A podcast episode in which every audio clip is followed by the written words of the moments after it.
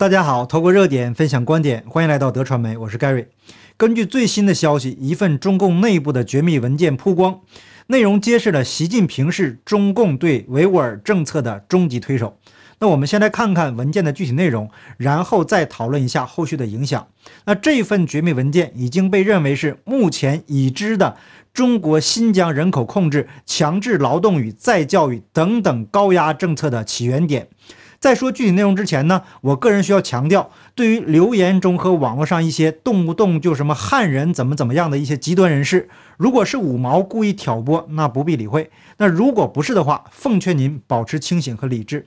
冤有头债有主，问题的根源不在于是哪个民族的人，首先您应该想一想，这个人他配不配成为一个人？那如果一个人没有人性和道德，无论他是哪个民族和组织的，都不能被人类社会所接受。我个人的频道在任何时候都不会支持任何暴力行为。那无论任何名义和任何借口宣扬暴力的行为都是邪恶的。我个人一直认为呢，恢复人的道德和善良才是解决问题的根本。因为共产党就是靠暴力和仇恨起家的，暴力和仇恨也是中共赖以生存的土壤。如果这个土壤不在了，那么中共自然就没有生存的空间了。如果大家都能从内心拒绝做坏事，拒绝贪污腐败，拒绝为了谋取个人利益而伤害他人，那中共还会存在吗？现在中共内部的很多人都在私下的场合骂共产党。但是为了能够获得自身的利益，他们一边背地里骂着中共，一边又利用中共赋予他们的权利，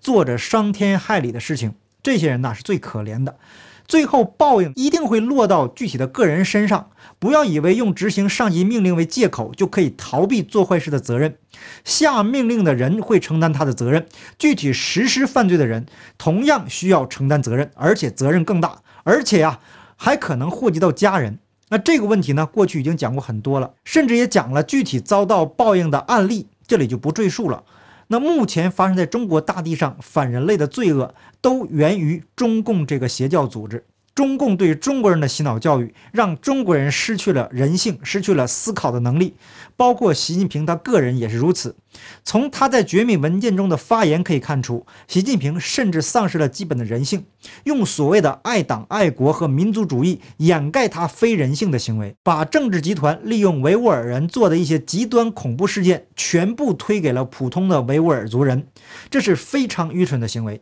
以国际人权组织与各方法律专家所组成的跨国侦调机关维吾尔法庭，其中记述了这样一件事情。习近平在二零一四年四月到新疆考察，四月三十日的新疆政策指导演说，原本是习近平率领一帮中共最高官员视察新疆的最高潮。谁知呢，这个习近平前脚刚走，当天下午新疆就爆发了四三零乌鲁木齐火车站爆炸砍人案，而通篇关键演说在新闻当口不仅没有被曝光。更直接被打上象征中国国家最高机密的绝密钢印。那直到有心的吹哨人外泄机密为止，大家才了解到实情。习近平在四三零新疆谈话开宗明义就先强调了治疆首要目标就是要打击三股势力，这是中共认为在新疆滋事的三大根源，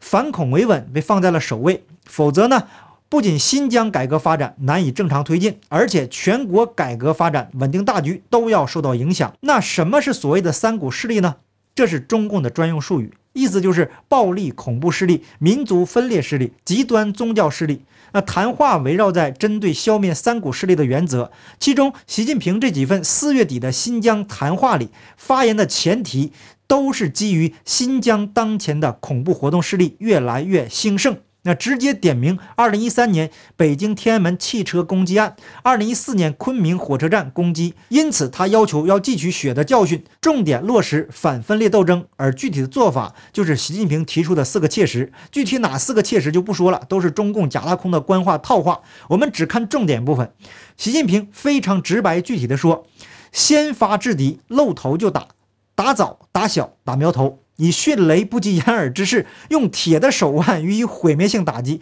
坚决把暴力恐怖分子嚣张气焰打下去，绝不能让敌人做大成事。养庸一患，邪不压正。我们气势大，气场大，犯罪分子就嚣张不起来。如果我们束手束脚，投鼠忌器，那犯罪分子就会自以为得计，更加张狂起来。如何先发制敌，崭呃露头就打。这就得靠抓好民族工作和党的建设来协力，透过与维吾尔人的民族交流、党组织布线的高度社会监控，判别谁才是中共认定的极端分子。那习近平特别提到新疆的去极端化任务，抵御宗教极端思想向校园渗透，防止高学历、高技能人员受其蛊惑而发生思想变异。这可能啊是后来衍生的维族知识分子失踪人数攀升背后的逻辑。而扑灭三股势力的火苗，习近平将重点之一就摆在了学校的教育。他说，基础教育学校已经成为三股势力同我们争夺下一代的战场。树立正确价值观要从娃娃抓起。新疆的教育，从学前教育到大学教育，首先要培养爱党、热爱祖国、这个热爱人民、热爱中华民族的人。这这套理论呢，本身就非常的荒谬。党是个什么东西呢？这就不是个东西啊！这个党本身就是西方来的马列邪教组织，把马列邪教跟中华民族混在一起，再把中国人给一起绑定。那中华文化强调的是人性，是仁义礼智信，把宽容仁爱说成是束手束脚，这本身就是非常邪恶的。习近平的讲话通篇是杀气腾腾，看不到一点人性，所以我才说他们是马列子孙。马列子孙认为自己是猴子进化的。那猴子进化来的，怎么可能有人性呢？习近平的这套理论跟中华民族文化是格格不入，甚至是相冲突的。但是习思想，也就是小学生的思想，就能把中共的垃圾理论和强调人性的中华文化给拧巴到一起。在同一份谈话中，习近平也向党干部强调治理新疆。不能有大汉族主义，不能歧视少数民族，不能不尊重少数民族风俗习惯，这不是左右互搏吗？他自己刚刚强调的中华民族，回头就不能有大汉族主义，难道他自己就不觉得纠结吗？那可能他的智商啊也无法理解。习近平强调说，要做好犯罪人员。教育改造和转化工作，防止大抓大放交叉感染，要切实解决好交叉感染问题，不能让犯罪人员在教育改造的地方搞串联交流，反而中毒更深，出来后做更大的坏事。那这个问题要深入抓，特别是监狱管理工作要全面做好。就是将来这些人放出来，也要继续教育转化。放出来以后，不是放虎归山，而是天下归心，攻心为上。那从习近平二零一四年的讲话以后啊，中共就开始在新疆强化社会监控。同时禁止党员和干部参加穆斯林宗教活动，直到二零一六年，习近平的亲信陈全国被调任新疆之后，开始出现了新疆再教育营政策。中共的绝密新疆文件证实，习近平是新疆政策的始作俑者。那这份文件的真实性，如果被国际社会认可的话，那么习近平在国际上将声名狼藉。在绝密新疆文件曝光之前，国际媒体从二零一九年开始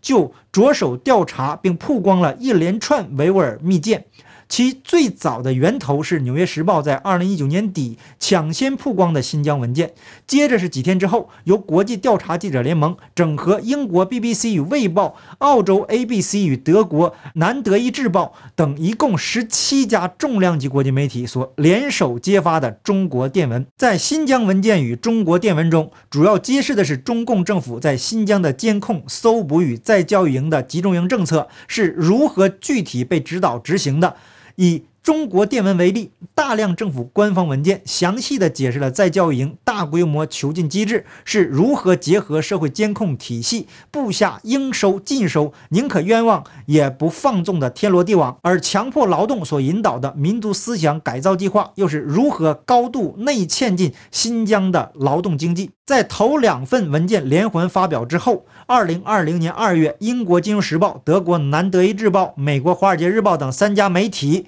又再度携手公开了更为具体残酷的墨狱名单。这份以维吾尔受害者名单为主的一百三十七页文件，记录了在新疆和田地区墨玉县的三千多名再教育学员，记录时间从二零一七年初至二零一九年。案件发生的区域是墨玉县五座在教育营中的其中四所。